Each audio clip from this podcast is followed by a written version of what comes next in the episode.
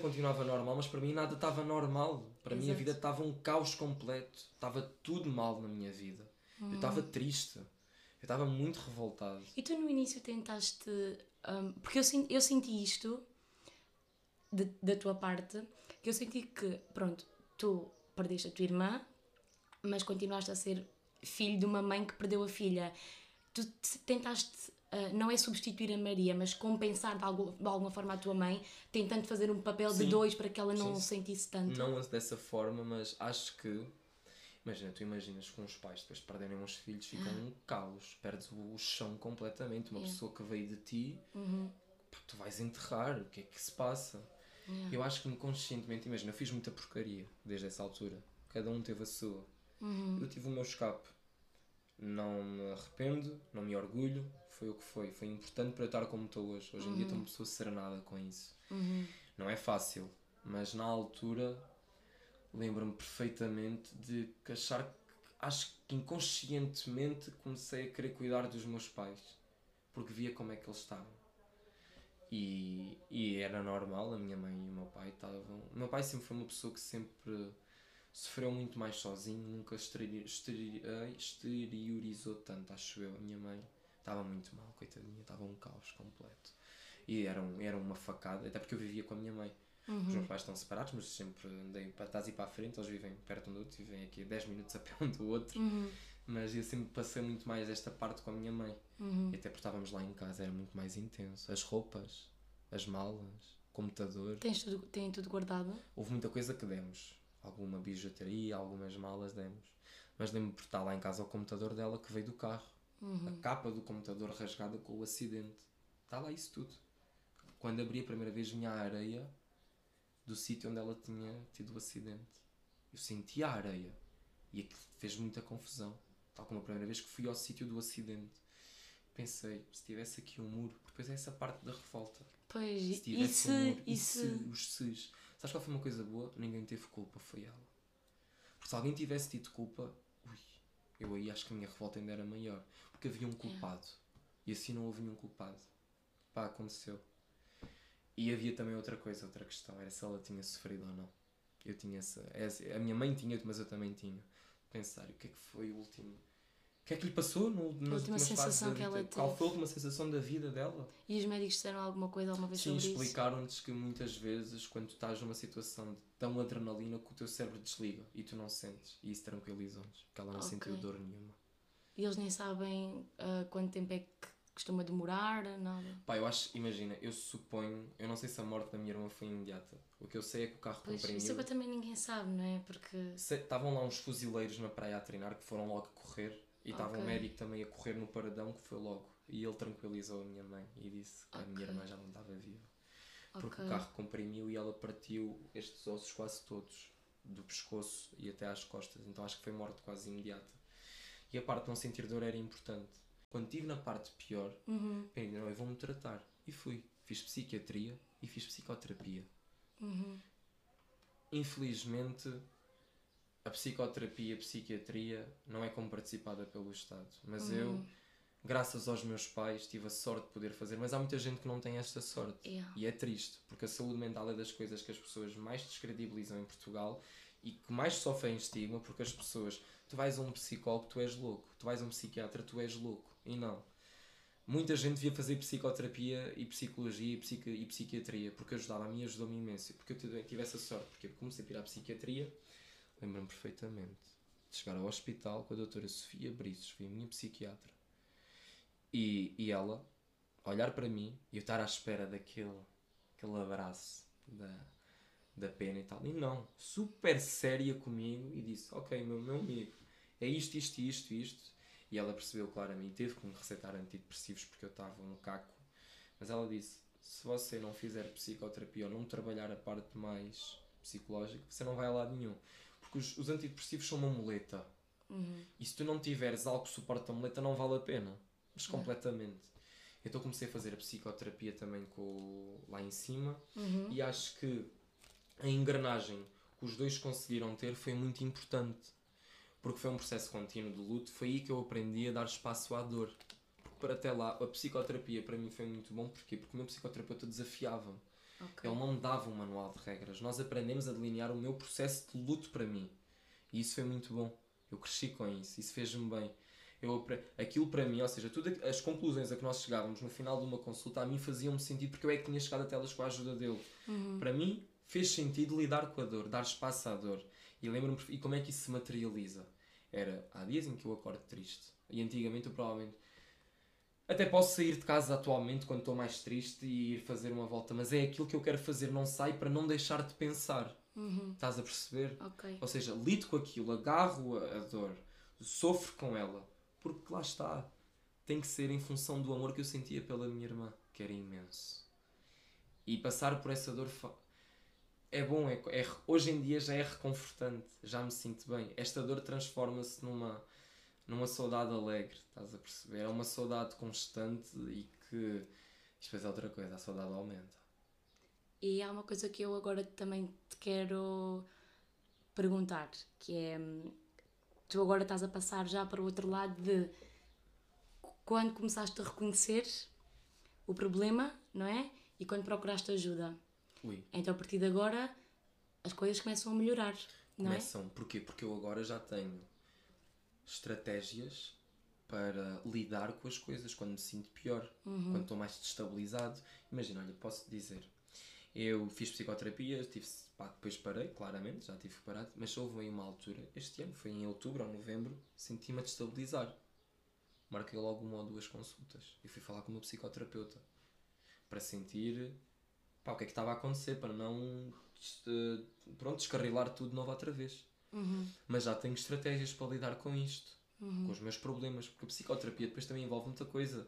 Eu acabei por resolver outros assuntos, que não são para aqui chamados, relacionados com a minha vida e que tudo se engrenou e que fez de mim a pessoa que eu sou hoje em dia.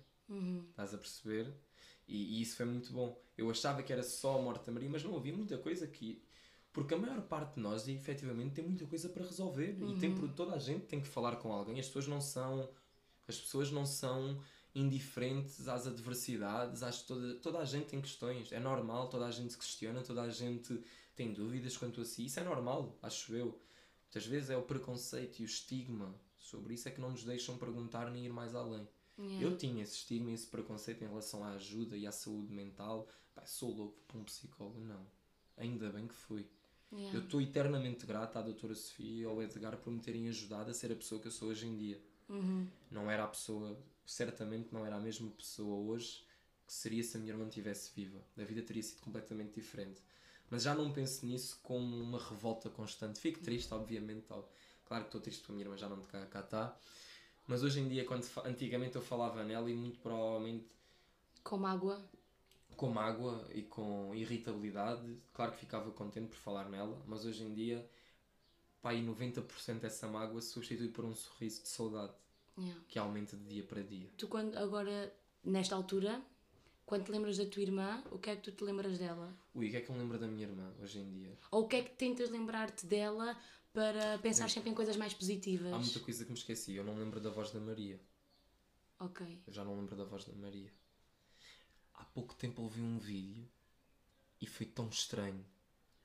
Porque foi uma confusão na minha cabeça. Aquilo fez. O que é que está aqui a passar? Porque a voz parecia-me familiar, mas ao mesmo tempo já não era familiar. Yeah. Tu fazes esse black na tua memória, esse blackout, estás a perceber? E, e eu lembro-me, por exemplo, o que eu penso hoje em dia, penso como é que ela estaria. Provavelmente já teria filhos, já, eu já seria tio.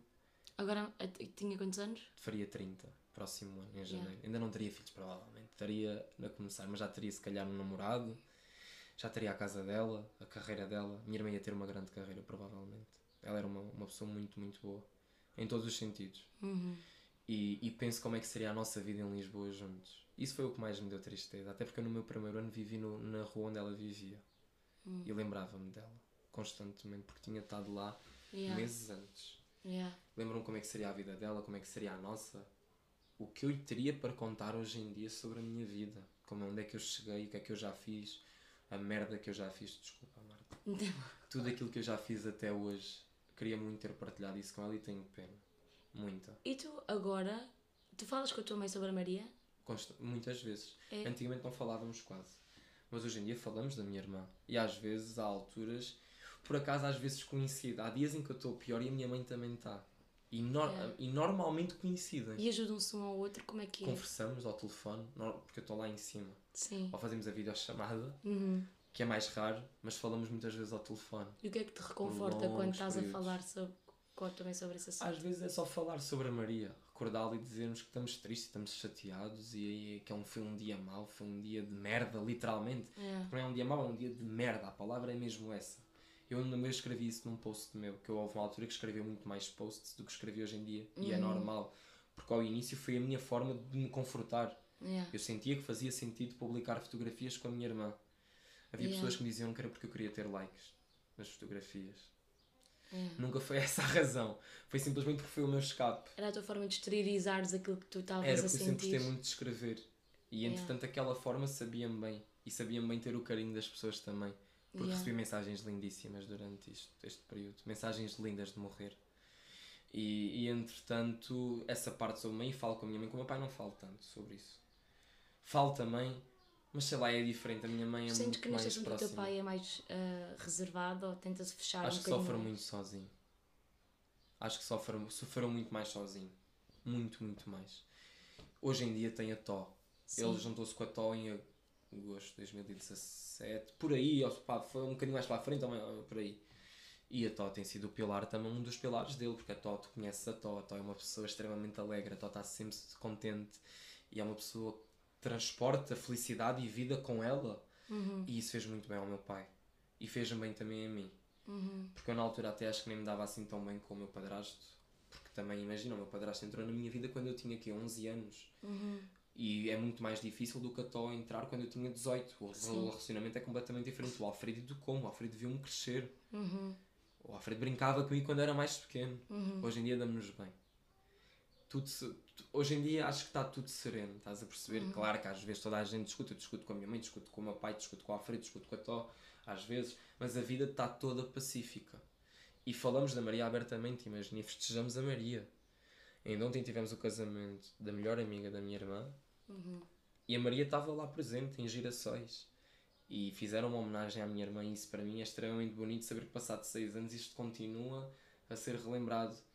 Uma, Saber- uma onda de amor. Exatamente, saber que, por exemplo, olha, tu nem imaginas agora. Eu fui ao concerto dos Coldplay. Uhum. Coldplay era a banda favorita da Maria, já disse, acho eu. Os a quantidade de pessoas que também foram e no final recebi uma mensagem. António, lembrei-me de ti, lembrei-me da Maria. Eu até te mandei mensagem. Tu, lem- tu mandaste uma mensagem Yeah. logo. Tipo, os amigos dela que foram mandar. Eu vi histórias e a descrição era para a minha irmã. E isso reconforta-me. Saber que não foi uma pessoa indiferente, saber que passaram seis anos e continuam a gostar de lembrar a Maria. Sabes que eu acho que desde, desde esse dia que hum, as pessoas, mesmo as que eram mais distantes, eu não era próxima da tua irmã, não é? Mas eu era, era e sou próxima de ti. Claro. E no- na altura quando isso aconteceu, o primeiro pensamento que me veio à cabeça foi logo, e o António? E foi logo a minha primeira preocupação. E ainda hoje, depois de ouvirmos a, a, de ouvirmos a Viva lá a Vida, de ouvirmos a Fixio, eu acho que agora, mesmo as pessoas que são mais próximas da tua irmã, ou as pessoas que são mais distantes da tua irmã, já ouvem essas músicas sempre com outro, já com outro ouvido. Olha, eu agora amiga- sempre que ouço a Viva lá a Vida, eu lembro eu nem era próxima da tua irmã, e eu lembro-me sempre Da Maria. por ti Exato. por ser por, por tu lembrares sempre dela dessa forma e depois a música tem uma mensagem tão bonita, tão bonita que ela acabou por deixar uma mensagem um bocado Sabes qual é de esperança acho? mesmo sem ser esse o objetivo da coisa, não é? Não há objetivo nenhum nisto. Nós temos que retirar alguma coisa de positivo de tudo, acho Yeah. eu. Esta é a minha máxima. Sim. E a morte da minha irmã, claro que foi catastrófica, obviamente, não teve nada de bom, mas se nós Uhum. quisermos retirar, eu acho que uniu muitas, muito- algumas pessoas, fez perceber o que é que realmente era importante e lá está. A melhor homenagem que alguém pode fazer à Maria é viver mesmo a vida, é viva lá a vida. Hum. Porque a Maria era mesmo vida. Olha, não sei se tu sabes, mas o Clube Praia Verde, no ano a seguir, pediam autorização à nossa família para publicar a foto deles, que seria a imagem de marca do clube, que é uma foto da minha irmã. Que é aquela que ele está assim a olhar para cima, não é? Que está a Exatamente. como que- de branco. É, Está só o é. braço dela e o sorriso. É, eu já, já vi. É a imagem, é aquilo que descreve a Maria, é aquilo, é Yeah. essa fotografia. E essa é a homenagem que eu lhe tento fazer. Tu podes ter a certeza, quando eu acabei o curso, que me licenciei, eu fui a um exame, estava, era aquele exame licenciava ou não? Uhum. A primeira em que eu pensei foi na Maria. O choro de felicidade que eu tive e de irritação era por não poder contar aquilo que me tinha acontecido à pessoa mais importante da minha vida. Mas ao mesmo tempo tens 100% a certeza que ela ia ser a pessoa mais orgulhosa de ti, não é? Completamente. Quando entrei no Estado-Maior General das Forças Armadas e comecei a trabalhar naquilo que era o meu sonho, Uhum. lembrei-me logo da Maria. A Maria está presente nas minhas conquistas, nas minhas derrotas e nas minhas conquistas.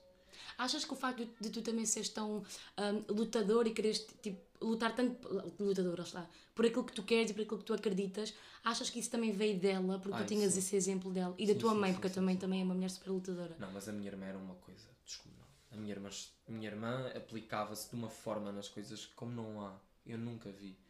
E, e acho que honrar parte da memória dela e fazer jus ao nome dela é mesmo viver a vida e continuar em frente. Porque, tal como a minha mãe diz no livro, tu tens dois caminhos: ou escolhes viver ou ficas. E se escolheres viver, então tens que acarretar contigo a responsabilidade de escolher viver. E eu escolhi viver. E tenho o direito a ser feliz, novamente. E fazer essa caminhada até à, à felicidade não é que eu não me lembro dela e que não há dias em que eu esteja triste. Eu lembro da minha irmã todos os dias e irei sempre lembrar-me. E tenho muitas saudades dela, mesmo muitas, Marta, mesmo uma coisa descomunal. Mas certamente eu fiquei cá. E por ficar cá eu tenho que viver. E mereço viver. Mas tenho consciência de que a Maria não está cá. E isso faz parte da minha vida. Eu, neste momento, olha, eu há algum tempo perguntava-me, estávamos numa conversa, estávamos a falar e perguntava-me: és filho único? Que essa pergunta surge muitas vezes. Ou se tens irmãos, também surge muitas. E há muitas vezes em que eu digo que não, ou sou filho único. E se tiver a ser que eles dizem logo a primeira coisa: disse, não, não, tu não és filho único. E tu tens uma irmã, já não está cá, mas tu tens uma irmã. Exato. E isso é bom, porque faz-me logo dar um, um vibe na minha cabeça. Ah, é verdade, isto eles têm razão. E tu, quando te referes à, à Maria, há muitas pessoas que, quando se referem alguém próximo que morreu, que dizem "Ah, a Maria é uma pessoa muito alegre, ou a Maria era uma pessoa muito Era, alegre. agora já é ou era. No início era o. dizias o é. Sim. Acho, não, eu sempre, eu sempre tracei. Sempre fechaste sim. assim. A partir do momento em que a Maria morreu, a Maria morreu. Para ti é o que faz sentido. Sim. A Maria morreu. A Maria era uma pessoa alegre. A Maria era uma pessoa muito lutadora, estás a perceber? Nunca fui daquelas pessoas de imaginar e de eh, tentar presentear ou passar no presente aquilo que estava a acontecer em relação à Sempre minha que isso para ti é tentar evitar o inevitável, sim, completamente. tentar fechar os olhos àquilo que está a acontecer. Mas lá está, faz parte do processo de luto. É. é uma de, pode ser uma das fases do processo de luto. Uhum. Faz parte, as pessoas têm que passar por essas fases todas. Tens que passar pela fase, no meu ponto de vista. Eu, eu- não sei se já reparaste, mas eu reitero sempre quando falo do meu ponto de vista. Porque acho que é mesmo importante. Exato. Cada pessoa tem que ter a sua forma de, de Yeah. lidar com a situação. A mim fez-me bem não aceitar, a mim fez-me bem experimentar tudo aquilo que experimentei, cair no chão, bater no fundo para depois me poder levantar. Uhum. Para mim, esta, isto foi o que fez sentido para mim. Estás a perceber? Não sei se foi o certo, para mim fez sentido. Até pode ser, imagina que, que agora há tanta inteligência artificial que haveria um robô na inteligência artificial que dizia: Olha, para si o seu melhor processo de luta é este. Até poderia ser, mas para mim foi aquele que fez sentido na altura. Uhum. Era aquele que fazia sentido. E ainda bem que foi, porque hoje em dia sou, uma, sou um homem sereno com esta situação.